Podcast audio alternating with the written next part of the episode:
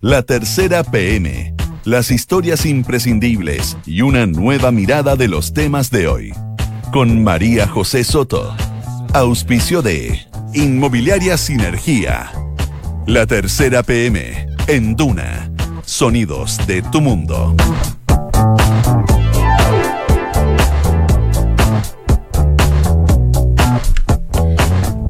La tarde y dos minutos. ¿Cómo está? Bienvenido a la tercera PM. Hoy es eh, miércoles 26 de enero. Hoy es jueves, sí. ¿Por qué tengo miércoles en mi cabeza? Hoy es jueves, mañana es viernes 26 de, de enero, dije, pues sí. Lo siento. Uy, me está molestando toda esta radio. Ya, no, hoy es día jueves, 26 de diciembre de 2019. Eh, a esta hora hay 30 grados de temperatura, se espera para esta jornada una máxima de 32 grados. Vamos al tiro con los titulares para dejar de dar tanto jugo. Ya, la moneda se enreda, se enreda con el tema de la supuesta injerencia extranjera en los actos de eh, violencia del último tiempo. Tuvimos, y usted ya sabe de este informe del Big Data, lo que generó críticas, risas, burlas, memes, etcétera. Ni el propio Ejecutivo ha querido o, o admitido de dónde se sacó este informe donde había una recopilación de datos de redes sociales. Y ahora pasó lo de los videos falsos sobre el abuso policial en manifestaciones. El presidente Sebastián Piñera eh, aseguró en una entrevista que hay filmaciones hechas fuera del país, otras tergiversadas.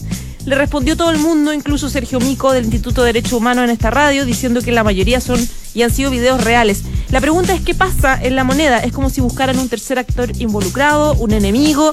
Tras bambalinas, los asesores del presidente dicen que le aconsejan no hablar más de este tema, pero que él es muy porfiado. Lo vamos a conversar con Andrés Muñoz, que está al lado. Mañana, viernes, comienza a regir la ley de identidad de género. A un día de que se pueda realizar este cambio de nombre, de sexo registral, te explicamos en qué consiste la normativa, pasos, implicancias, cómo es el trámite para los mayores de 18 años y también tienen que hacer un trámite un poco más engorroso los que están entre 14 y 18. ¿Se acuerdan del caso de Carlos Cardó en esta solicitud de extradición de Estados Unidos que está en proceso de trámite? Pues un informe en derecho encargado por el país norteamericano asegura que la solicitud cumple con, todos los requisitos eh, para ser acogida. Y en paralelo, mientras se prepara la defensa del empresario, este pasó la Navidad en Chiloé junto a su familia. La Corte Suprema aceptó que se movilizara de su arresto domiciliario en Colchagua. Vamos a hablar también de incendios. El presidente Sebastián Piñera lideró hoy el Comité Operativo de Emergencias en Valparaíso. Anunció subsidios para las familias afectadas. ¿Es real la intencionalidad de los incendios? El ministro de Agricultura pidió una reunión con el fiscal nacional por las indagatorias en la quinta región. Y bueno, el miércoles ya había más de 245 viviendas destruidas totalmente por el incendio en los cerros de Valparaíso. Y la CONAF cifró entre 700 y 1000 las personas damnificadas. Y una información internacional que usted puede leer porque ya está casi ya publicado la tercera PM. Esto es una tendencia mundial. En Japón, una nueva caída de nacimientos está preocupando a ese gobierno. Es un país que enfrenta el desafío de una mayoría anciana. Nacieron menos de, de 900.000 guaguas. Es la cifra más baja en Japón desde 1874. Y el número de fallecimientos ya se aproxima al 1,4 millones. La población se redujo en 512.000 personas. Andrés Muñoz, periodista de la tercera PM, son las 2 de la tarde y 6 minutos. Bienvenido. ¿Qué tal? ¿Cómo estás? Bien, muy bien. ¿Y tú? Bien, todo bien. Ya, ¿qué pasa en la moneda? Me traes como mm, un Eh. recuento de la de cómo han enfrentado estas especies de tropiezos comunicacionales que eh, finalmente ha hecho el presidente Sebastián Piñera, que van por el informe Big Data, eh, por ahora la declaración que hizo respecto de, de- de los supuestos videos falsos. ¿Qué está pasando ahí? Sí, eh, bueno, costó hoy día que desde la moneda y también desde los partidos de Chile Vamos quisieran referirse mm, a este tema. Me imagino eh, que debe ser por primero, obviamente, porque no es un tema muy muy cómodo y segundo también porque vienen saliendo de una Navidad, 25 de diciembre. Claro. Están todos como recién volviendo un poco al ruedo. Eh, lo cierto es que, claro, ayer se hizo público a través de redes sociales eh, una entrevista que hoy día nos aclararon en la moneda. Fue grabada el 10 de diciembre emitida por CNN en español el 15 de diciembre. Y pasó sin... Y no, lo que, lo que nos explican es que, em, claro, fue emitida ese día, el 15, pero em, no se había subido a internet. Y se subió a internet a YouTube, Ah. eh, tengo entendido, en el día de ayer o antes de ayer. Eh, entonces, claro, ayer eh, efectivamente mm, se hizo pública la declaración del presidente donde eh, reafirma esta tesis de la injerencia extranjera, ¿no? Ya. Eh, respecto a la crisis social y quienes se han visto involucrados en esto. Eh, creo que eh, para ser bastante riguroso hay que voy a citar directamente lo que dijo el presidente. Eh, el mandatario dijo que eh, ha recibido mucha información de gobiernos amigos que nos entregan esta información eh, respecto a que existe una campaña de desinformación, de noticias falsas, de montajes para crear una sensación de un desorden y de una crisis total que ha sido gigantesca. En eso han habido, sin duda, participación de gobiernos e instituciones extranjeras. Eh, el, gobi- el gobierno hasta ahora no ha aclarado bien, porque hoy día eh, salió, salieron varios ministros, el, ministro Gonzalo Blumel eh, y la ministra Carla Rovilar a tratar de explicar nuevamente qué intentó decir el presidente en una entrevista. No es primera vez que sucede. Que, Eh, que hay que aclarar, digamos. Claro, que hay que salir a, a- básicamente a, a reafirmar o a aclarar, aclarar el que quiso decir. Eh, y claramente lo que causó más polémica fue eh, esto de que algunos, según el, el presidente, algunos de los videos que se han mostrado estos dos casi más de dos meses de crisis eh, han sido filmados fuera de Chile. Sobre ese punto en específico, lo que hoy día pudimos conversar eh, con algunos eh, miembros del, del gobierno y también con personas del oficialismo, con Paula Catena, que hicimos la nota hoy día para la tercera PM, es que eh, lo que se refería el presidente no es que hayan, hayan videos grabados intencionalmente. Es que quedó eh, esa idea. Claro, porque eso también se manifestaba ayer en, en redes sociales, que Claro. supuestamente casi que había un, una producción. una producción, claro. un estudio donde se ponían supuestos manifestantes para tratar de hacerlos pasar como que eran videos de, la- de las manifestaciones en Chile. Eh, no, él se refería, según lo que nos dicen en el gobierno, que el presidente Piñera se refería a que eh, se, han, se han usado videos que han, han, han sido eh, grabados en otros países, de manifestaciones en otros países, para hacerlos pasar como eh, videos que estaban ocurriendo en Chile. Eh, eso se aclaró, y- pero bueno, el que explica se complica también. Eh, hay que, eh, lo que te decía, eh, hoy día pudimos constatar que en el oficialismo había bastante molestia, porque hay que de nuevo tratar de salir a explicar, a, aclarar qué quiso decir el presidente y de hecho el, el timonel de Evópoli, Nala Raimate, eh, nos, nos da una declaración respecto a que...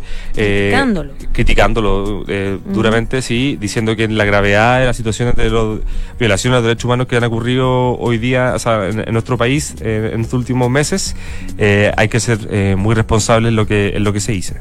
Ahora, eh, hay dos puntos que me llaman la atención. Uno es como una suerte de, pareciera que hay una suerte de obsesión en buscar comprobar de alguna forma la injerencia, ni siquiera comprobarlo porque ya claramente no hay antecedentes claros que lo digan respecto Claro. a la injerencia extranjera y otra cosa sin tratar de instalarlo de manera permanente. Eh, lo que, claro, si tienes a la fiscalía diciéndote que no hay antecedente y a- además los fiscales diciéndote que el informe que se recibió tampoco da antecedente al margen de la talla del K-pop, etcétera, no hay hasta ahora antecedentes serios, claros, concretos de esta injerencia internacional. ¿Cuál es el sentido de insistir en esta situación? Y lo otro es el problema que siempre ha tenido el gobierno del presidente Sebastián Piñera, que es este tema comunicacional, porque cuando Sí. no había crisis también se le cuestionaba mucho por las apariciones, ¿te acuerdas? De los matinales, que evidentemente dan para un foro de de 10 personas que le preguntan lo que sean y uno se equivoca cuando siempre te equivocas. Si te pregunta 10 personas, por lo menos una vez te vas a equivocar. Entonces sus asesores siempre han tenido un problema con, eh, con, con las decisiones que toma el presidente en materia comunicacional. Y ahora es mucho más delicado tomando en cuenta en la situación crítica y social que estamos. Claro, la- la- el análisis que se hace al interior del gobierno es que cada vez que el presidente da una entrevista, eh, no se saca nada bueno en limpio. Siempre hay que, hay que eh, trabajar, lo que dicen del gobierno, para, eh, por así decirlo, recoger eh, lo que votó el presidente, es lo que aprovechó de decir Claro. eh, y tratar de salir explicando eh, a qué se refería. Eh, es una- este es un tema que eh, hace bastante rato, antes de la crisis, lo había manifestado Renovación Nacional. El presidente Mario de, de ese partido, Mario Desbordes, eh, había sido bastante crítico con la SECOM, eh, quienes están a cargo de las comunicaciones en el gobierno, la Secretaría de Comunicaciones y em, de hecho en el último Consejo General de Renovación Nacional el voto político incluía una, una crítica directa a, a- a cómo se estaba comunicando. Sí. Em, eh, el diputado por también Gonzalo Fonsalía había dado varias entre- entrevistas eh, haciendo esta crítica. Eh, y hoy día eh, ese mm, eh, la SECOM está nuevamente cuestionada. Em, y hay otros que en el gobierno, se, por así decirlo, se la sacan diciendo que esto depende exclusivamente del presidente. Em, y, un, y un ejemplo de eso, que algo también que llevamos la nota hoy día, es eh, que hubo una molestia de parte de los senadores de oficial, oficialistas respecto al eh, video que se mostró el día de la promulgación del proceso constituyente. Eh, un video donde se da cuenta de que se había logrado un acuerdo, etcétera. Y el martes pasado, en la casa del presidente Piñera, donde hubo una reunión con los senadores, eh, el senador Alamán, nos dicen, habría, mm, le habría dicho al presidente que, eh, que, pasaba con ese video que se había mostrado el día lunes en La Moneda y que supuestamente para algunos senadores de senador Alamán y algunos senadores de la UDI este video eh, habría estado enfocado y tenden- ten- mostraba una tendencia por el apruebo por una nueva constitución, cuando hay que entender Claro. que hay un partido oficialista y un partido de gobierno que están en contra de una nueva constitución y el senador Alamán también ha manifestado críticas respecto a eso. Entonces, de nuevo, la forma, eh, ahí, ahí se terminó averiguando eh, de que el- ese video venía de presidencia, no de la SECOM. Eh, lo mismo que pasó como sa- sacarse responsabilidades como co- con el informe Big Data, ¿no? Ahora los ministros igual se han sincerado diciendo los que van a votar por el sí, digamos, Pero hay presidencia, ojo. hay presidencia, Sí, pero, para, pero- para manifestar esa opinión. Eh, Se sabe que, por ejemplo, Cristian Monker, que lo alcanzó a decir antes de que se estableciera la presidencia, está a favor de una nueva constitución. Por, por el, por el- Blumel. por el otro lado, claro, Blumel. Por el otro, por el otro lado. Marcela Cubillo está en contra. claro, Pero el gobierno ya hizo un llamado a los ministros a que no se a podían- ordenar. Claro.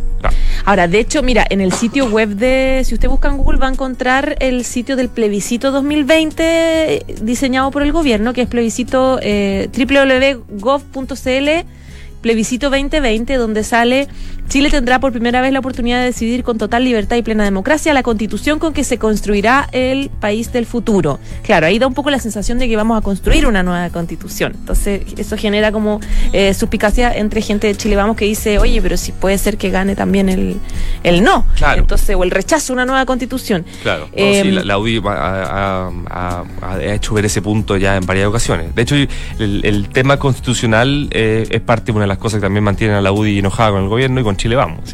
Andrés, se habla mucho de que, porque tú nombrabas a la SECOM, la SECOM, la Secretaría de Comunicaciones de la Moneda, que es la que está encargada de las comunicaciones históricamente.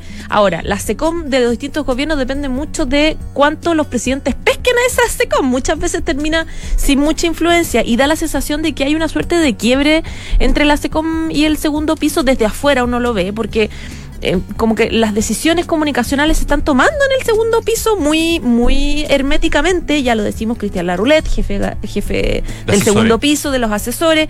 Él, de hecho, eh, en la misma nota de ustedes, eh, él está un poco con esa línea de que hay injerencia extranjera y, y- y- y la SECOM no entra ahí. Da la sensación No. de que no, no logra entrar en, ese, en esa dinámica. No, claro, todo apunta que la, que la tesis de la injerencia extranjera que el presidente se ha encargado de repetir en distintas entrevistas eh, proviene de la, de la, del segundo piso, proviene de Cristian Laroulet. De hecho, eh, la tercera domingo, este fin de semana, eh, lleva una nota que se llama las charlas motivadoras de la Roulette, donde da cuenta de que el, el propio, como tú bien lo dices, el propio la Roulette ha mm, rondado los gabinetes para dar cuenta de charlas que apuntan a que eh, la- la- los orígenes de la crisis social eh, están a- a- en los orígenes hay un hay una injerencia de parte de, de gobiernos extranjeros.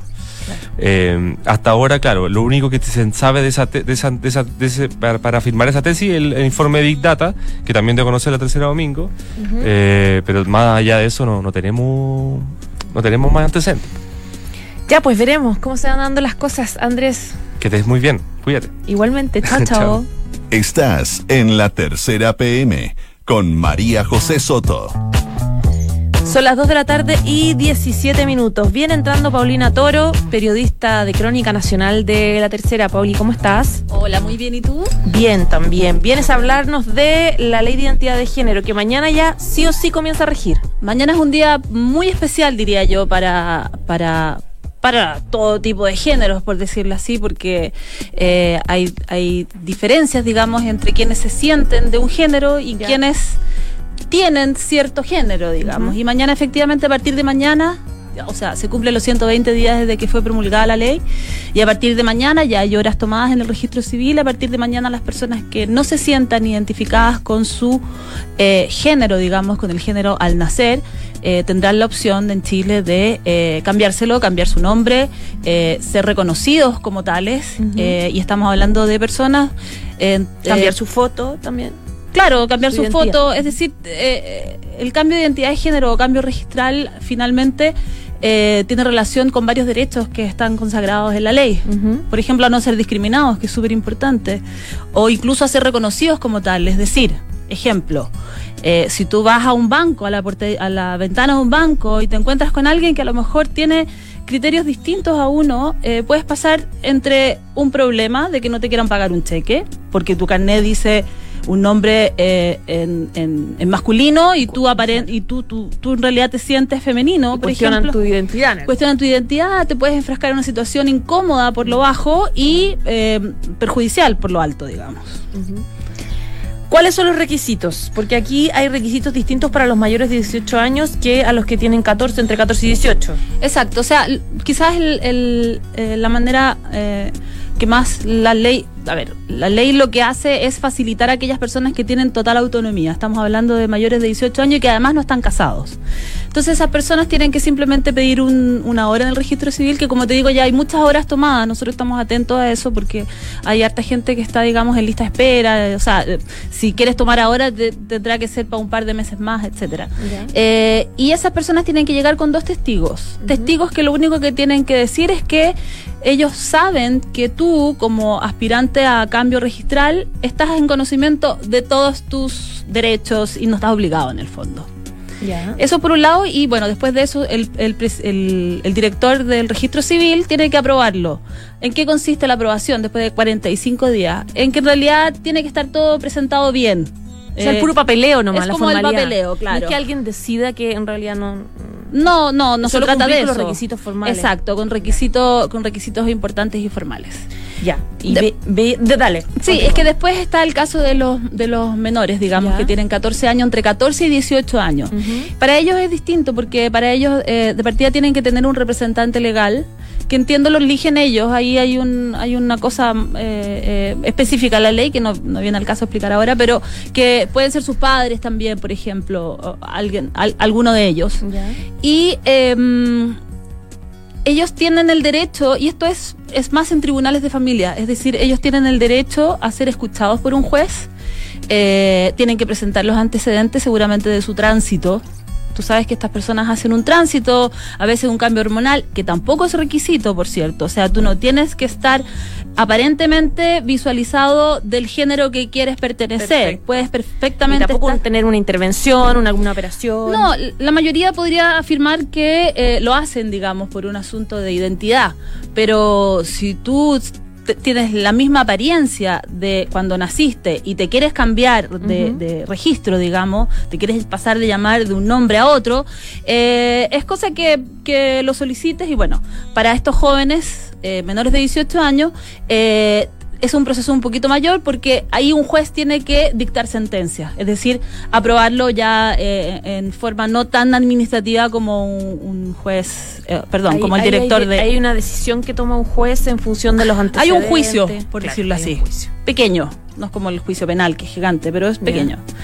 Eh, bueno, son cosas que todavía se, van a poner en práctica, es decir, no, no sabemos todos los criterios de los jueces, tienen una libertad discrecional bajo la mm. ley, obviamente, pero, pero todo esto se pondrá en marcha y vamos a ver cómo resulta. Y por tercer lugar están aquellas personas que son mayores de edad eh, mayores de edad o no, me llamó la atención esa parte de la ley porque da la impresión de que un menor de edad se puede casar. Pero bueno, eso fue una inquietud que me quedó revisando justamente esto. No entendí.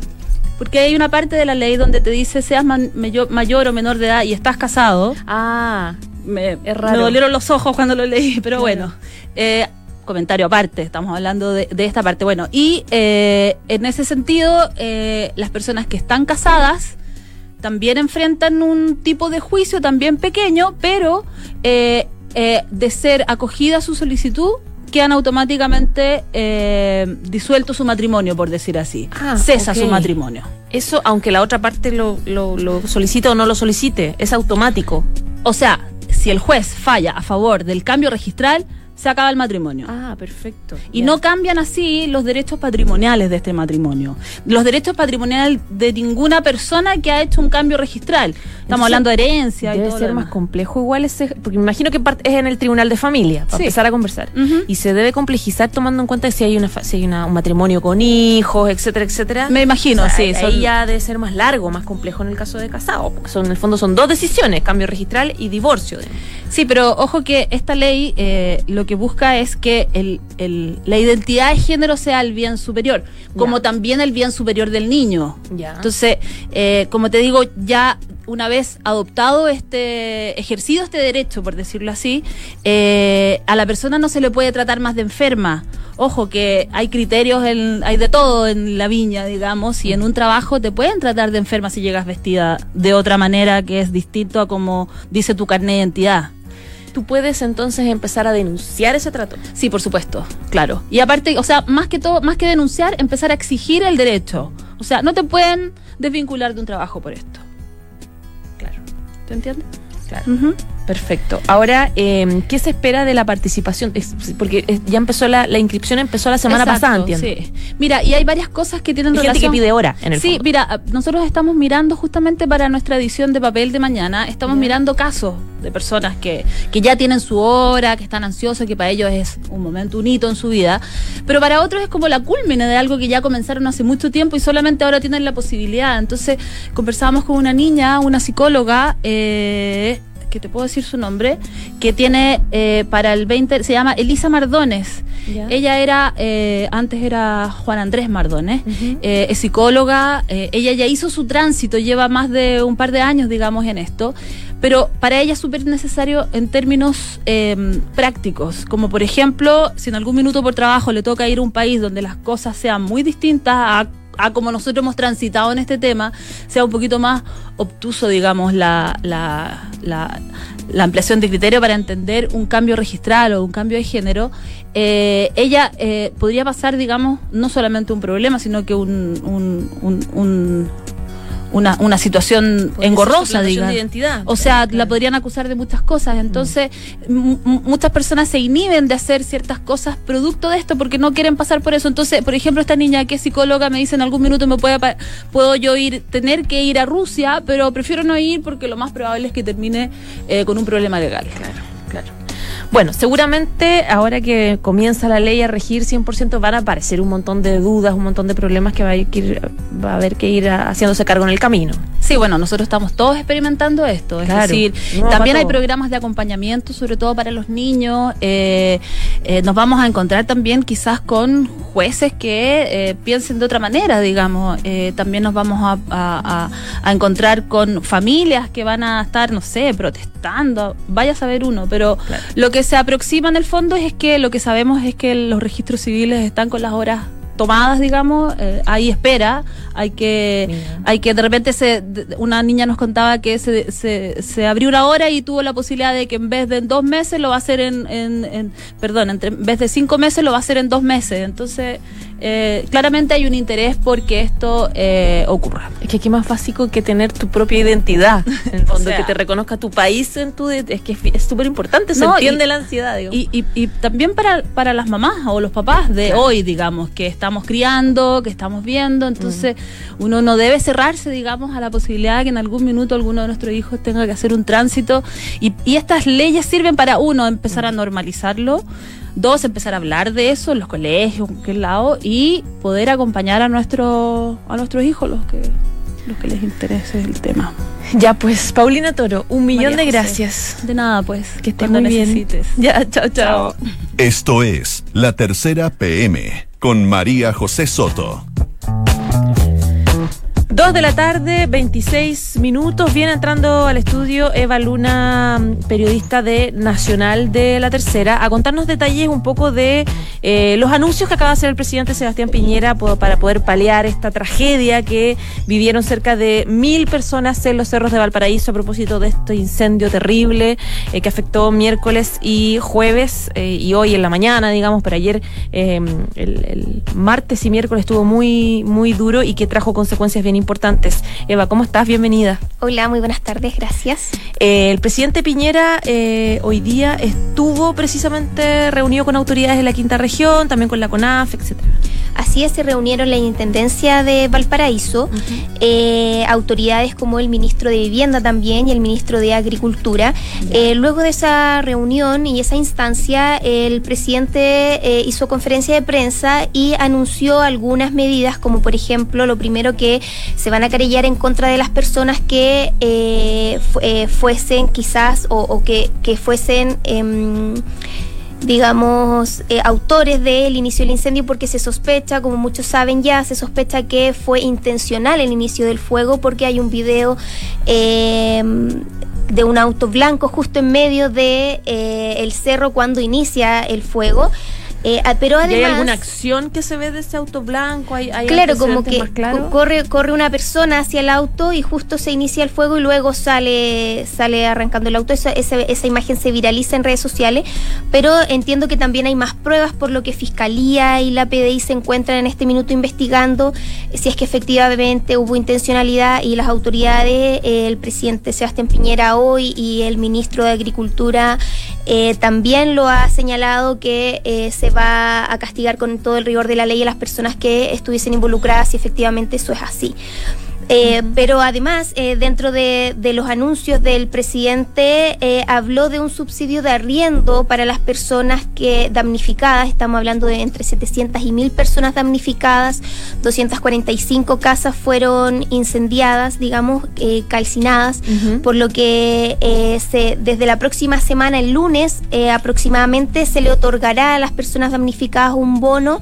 También eh, hay la opción de un subsidio que es de, arriendo y además un bono para eh, hacer las reparaciones que sean necesarias.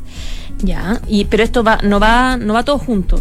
No, no va, algo claro, es, depende para la persona que lo requiera. Eh, me imagino que va a haber un proceso de postulación que aún no se da mucho detalle eh, al respecto. Esperamos hoy día ya tener más información, pero por lo menos lo que anunció él fue eso. Y lo otro también es que en enero se va a otorgar el, se va a otorgar un subsidio, pero de vivienda, digamos, de vivienda.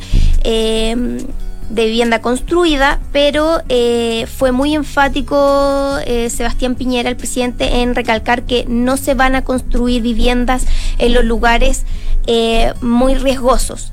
Claro. Sabemos que en Valparaíso, los cerros de Valparaíso, no es primera vez que sucede esto, que es muy propensa la zona en generar grandes incendios y en afectar viviendas aledañas a, a, los sectores rurales, o sea, a los sectores de... Mm, de gran vegetación, por lo que eh, dicen que se está realizando un estudio de hace bastante años de cuando ocurrió eh, el gran incendio, de, Valparaíso, Hace 5 o 6 años. Hace bastante años, fue el 2014, mm. si no me equivoco, y se está realizando un estudio para evidenciar cuáles son las zonas de menos riesgo para poder construir las viviendas de las personas damnificadas eh, de esos años y ahora se le suman estas 245 familias adicionales, digamos. Ahora, eh, ¿qué pasa con, con, las casas que todavía están ahí en ubicadas en zonas altamente peligrosas, eh, casas de construcción precaria, altamente inflamable, cerros que son súper peligrosos? ¿Qué pasa con esos casos que podrían empezar, podría ser mañana, pasado, que se generan focos de incendio bien importantes de nuevo? Y eso ya lo sabemos desde ese incendio grande de hace cinco años actualmente se encuentran trabajando 15 brigadas entre CONAF y Fuerzas Armadas, eh, 6 helicópteros y lo que se hace obviamente es humedecer para evitar que siga expandiéndose, además de hacer cortafuegos, que los famosos cortafuegos que lo que hacen es limpiar por los alrededores por lo menos de las casas o para limitar que el fuego siga avanzando y es limpiar totalmente para que no quede ningún tipo de vegetación o basura seca, digamos, para que se siga expandiendo. Eso es el trabajo que se está que se realiza hasta ahora y que se, espera que tenga eh, frutos, ya van 132 hectáreas afectadas, no son tantas hectáreas en comparación a, a, los típicos incendios forestales que arrasan con muchas hectáreas, pero van muchas viviendas también. Claro, en zona urbana es la diferencia. Claro, está en zona urbana, eso, eso, es, lo, eso es lo trágico. Y, y, esos son a grandes rasgos como las cifras que hay hasta el momento. Eh, más que eso, eh, bueno, quizás agregar que eh, esto el, el, trabajo de realizar cortafuegos debe ser preventivo, no encima cuando ya las llamas están afectando la, las viviendas. Debió haber sido un trabajo preventivo, las familias y no solo las familias, obviamente intendencia, gobierno regional, debía hacer un trabajo de limpieza del sector y por lo que entiendo se comenzó a realizar el lunes y eh, el martes pasó que comenzaron a incendiarse y no se alcanzó a realizar este trabajo de cortafuegos precisamente donde afectó. El, fuego este martes 24. Sí, es, raro porque todavía, mm, como que no tenemos todavía cultura de cortafuego y, eso no solamente en la quinta región, en, parcelas de colina, digamos, en, todos lados está esa, ese riesgo permanente y todavía no está como tan metido en la cabeza que hay que desmalezar, hay que cuando empieza el calor hay que empezar a cortarlo todo para evitar que efectivamente que empiecen a crecer estos focos de incendio con las altas temperaturas y todo lo que pasa. Eh, Independiente que hay intencionalidad, digamos. Sí, porque expertos dicen que se pueden ahorrar muchas hectáreas y muchas viviendas eh, incendiadas si es que se realiza este trabajo previo de limpiar la basura, limpiar, mm. limpiar todos los quizás escombros que puedan haber entre medio también, además de la vegetación seca, por supuesto, que es lo que el combustible que hace que, que todo que no se detenga el fuego, digamos. Ya pues, Eva, muchísimas gracias. Muchas gracias a ustedes. Que estés muy bien. Chao, chao. Chao, chao. Encuentra tu futura inversión en Sinergia José Pedro Alessandri de Sinergia Inmobiliaria, departamentos estudios, un dormitorio y dos dormitorios y dos baños desde 3.350 UF. Anda a conocer y encuéntralos en isinergia.cl. Son las 2 de la tarde, 34 minutos. Gracias por informarse con nosotros. Y que es en la 89.7, viene la próxima carta notable. Henry Miller se despide de Nice